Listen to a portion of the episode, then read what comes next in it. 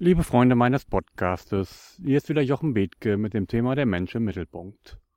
Auch diese Folge ist aufgenommen in Worpswede. Ich stehe auf einem Feld und schaue in ein grandioses Abendrot, so wie man es sich von Norddeutschland vorstellt. Wunderschön. Sie müssten das sehen. Im Podcast kann man leider nicht sehen, wie sich gerade die Wolken verfärben und wie toll das aussieht. Nun aber genug mit der Beschreibung der Situation. Wir sind ja schließlich nicht da, um Bob Seele zu beschreiben, sondern um ein neues Thema aus der Podcast-Reihe zu besprechen. Das heutige Thema heißt die Generation Maybe oder Hoffnung oder Fluch für die Zukunft. Schon mal gehört, Generation Maybe oder Generation Y? Nein, noch nicht gehört? Wissen Sie überhaupt, welche verschiedenen Generationen der Nachkriegszeit in deutschen Unternehmen noch zusammenarbeiten? Wissen Sie das? Ist Ihnen das schon mal klar geworden, dass es unterschiedliche Generationen mit völlig unterschiedlichen Wertvorstellungen und Ansätzen, Verhaltensweisen und Lebensmustern gibt? Schon mal drüber nachgedacht? Nein? Gut, dann fangen wir an heute. Es gibt zunächst mal nach dem Krieg die Generation Wirtschaftswunder. Dann hat eingesetzt so etwa 1955 bis 64, 65 die Generation der Babyboomer. Sie wissen, Babyboomer, die, die immer zu viel waren. Die Zeit, wo die Pille noch nicht erfunden waren und es Kinder in Deutschland gab, wie verrückt. Das waren die Babyboomer.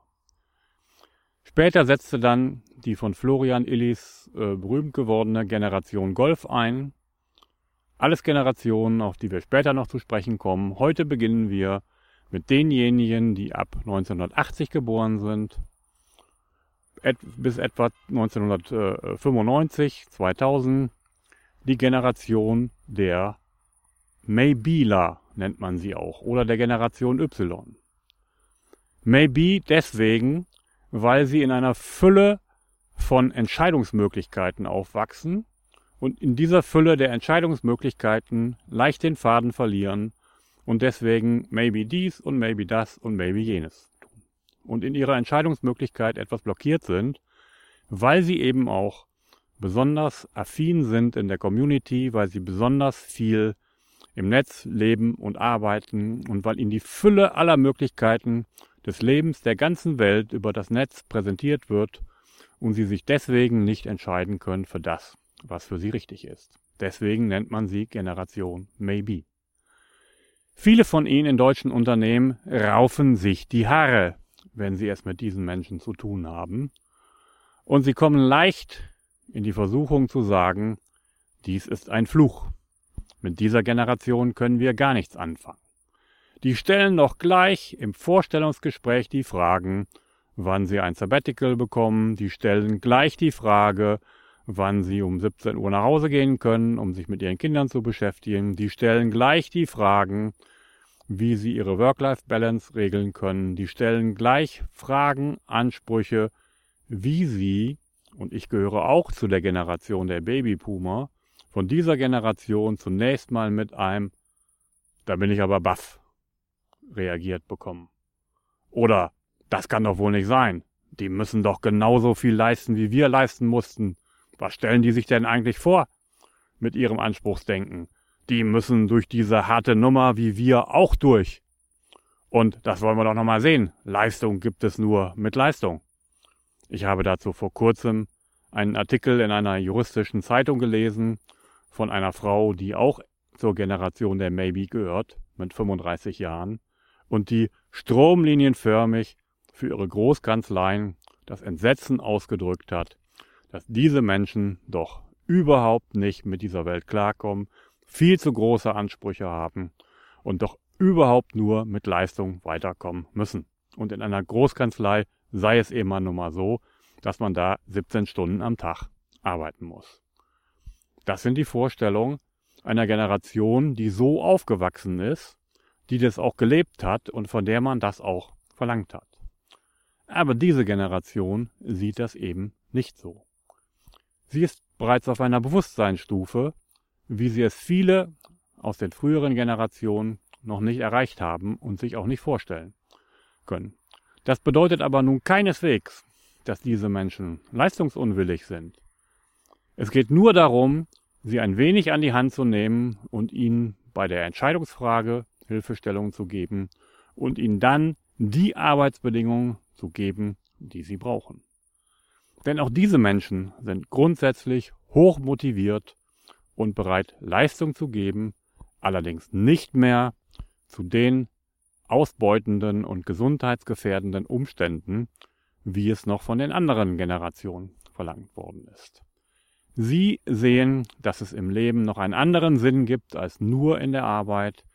Sie wollen ihre Kinder aufwachsen sehen, sie wollen reisen, sie wollen leben, sie wollen gesund bleiben, sie wollen was für die Welt tun. Und das sind Ansprüche, die ich finde, der Welt richtig gut tun. Und zwar nicht nur ein bisschen, sondern richtig gut tun. Ich finde diese Generation einfach klasse. Ja, ich Babyboomer mit meinen 59 Jahren bin im Übrigen hier auch schon ein Teil der Maybe-Generation. Ich nehme Podcasts auf, ich vernetze mich, ich bin in der Community. Ich nutze mein Smartphone auch, um die Welt vor der Tür zu haben. Alle Möglichkeiten, die diese Generation hat, nutze ich auch. Sie sind mir sehr sympathisch. Und sie sind mir auch deswegen sympathisch, weil sie uns Alten endlich mal den Spiegel vor die Nase halten, dass wir am Ende unseres Berufslebens häufig uns die Frage stellen, war es das im Leben? Hat das alles Sinn gemacht, was wir tun? Wir müssen uns alle Ratschläge geben lassen, wie man Krankheiten, Burnout und alle Situationen entweder verhindert oder aber wie man mit ihnen klarkommt, wenn man sie schon hat. Und Ironie der Sache, diese Generation hat ihre Ziele genau da, wo sie bei uns als Verhaltensmaßregeln vorgeschlagen werden, um mit der Überfülle der Leistung klarzukommen. Und deswegen glaube ich, dass die Babyboomer und die Generation Maybe ein richtig geiles Team zusammen sind. Die einen, die Babyboomer, können die anderen an die Hand nehmen und ihnen bei ihrer Entscheidungsfindung helfen. Und die Babyboomer werden wunderbar von der Generation Maybe in dem unterstützt, was ihnen fehlt. Man muss es nur einfach wissen, dass unterschiedliche Generationen zusammenarbeiten, dass die unterschiedliche Ziele und Wertvorstellungen haben und die Generation Maybe aus meiner Sicht nicht mehr mit der alten Strategie Leading by Objectives, also geführt werden durch irgendwelche Ziele, motiviert werden können, sondern nur Leading by Meaning. Sie können den Titel schon wissen, ich habe ihn schon ein paar Mal zitiert auf dem Main Tower in Frankfurt. Ich habe das Buch jetzt gelesen. Die Generation Maybe kann nur noch sinnorientiert geführt werden. Und sie wollen in dieser Sinnorientierung einen großen Freiraum in der Erbringung ihrer Leistung und wenn sie den bekommen, dann können Sie mir glauben, dann wird die Post abgehen.